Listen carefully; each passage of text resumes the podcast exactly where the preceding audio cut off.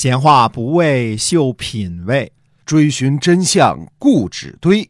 我是万国旅行社的 Jason，我是 AM 九三六的子飞。我们哥俩在新西兰跟您聊聊《史记》中的故事。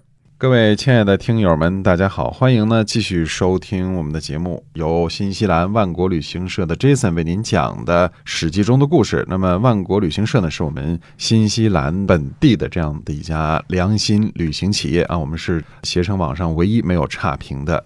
您可以呢搜索一下我们的公众号，就是新西兰万国旅行社。做旅游呢，我们是认真专业的。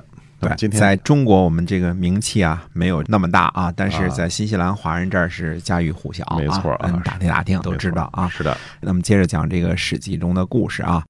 上次我们介绍了《战国纵横家书》的第三章，也是苏秦写给燕昭王的第一封信。这次我们介绍第二章，这是苏秦在赵国写给燕昭王的第二封信，是由韩山转交给燕昭王的。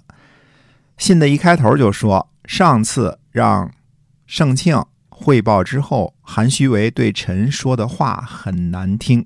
表明他受到了韩虚为的威胁，身家性命受到了威胁。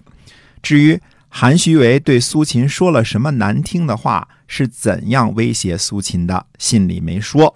但是我们在《战国策》里找到了韩虚为对苏秦所说的话。韩虚为对苏秦说：“有人告诉凤阳君李队说，使齐国不信任赵国的人是你苏秦。”让齐闵王召回蜀子而不去讨伐宋国的是你苏秦，与齐闵王谋划联络秦国来谋划赵国的是你苏秦，让齐国军队带着甲兵包围赵国在齐国质子的人还是你苏秦，请您转告齐国，如果真的敢使用甲兵包围赵国的质子，我一定也派甲兵包围你。这就是苏秦信中所述韩虚为特别恶的那些话。苏秦在第二封信里接着说：“死也是一件大事儿，但是不快于心而死，臣甚难知。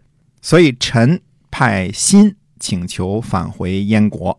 大王派使者盛庆对臣说，不利于燕国，我很担忧。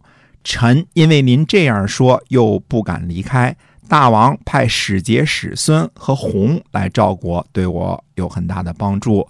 在他们替我说和之后，凤阳君和韩虚为对臣的态度转好了，已经放松了口风，有让我离开的意思了。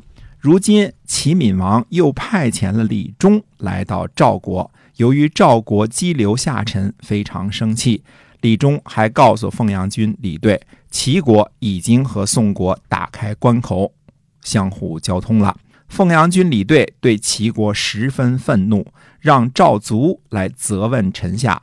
臣下回答毫不知情。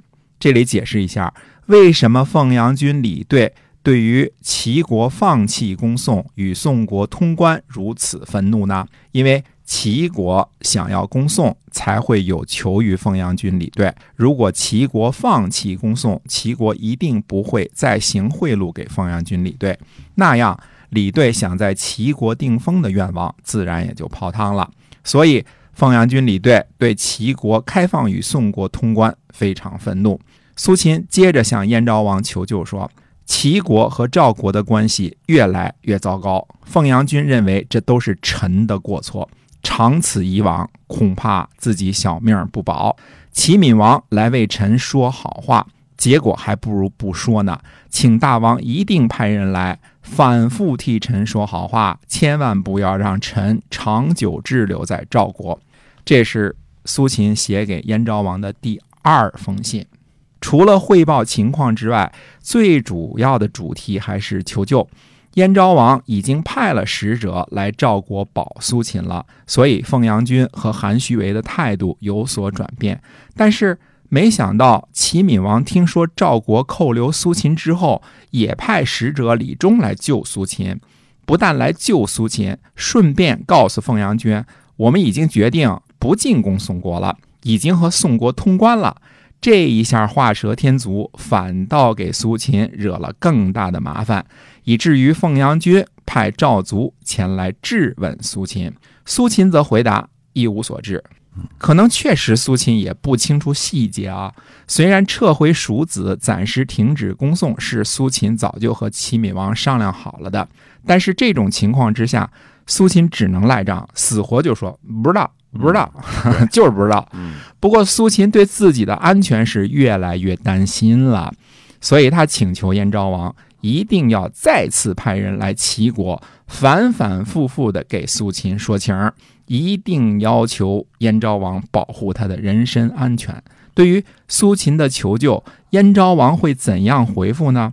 到底苏秦在赵国会不会遇到危险呢？那么下回接着说。好，我们今天啊《史记》中的故事呢，先跟大家聊到这儿了。是由我们新西兰万国旅行社的 Jason 为您讲的，希望您持续的关注。好，我们下期再会。再会。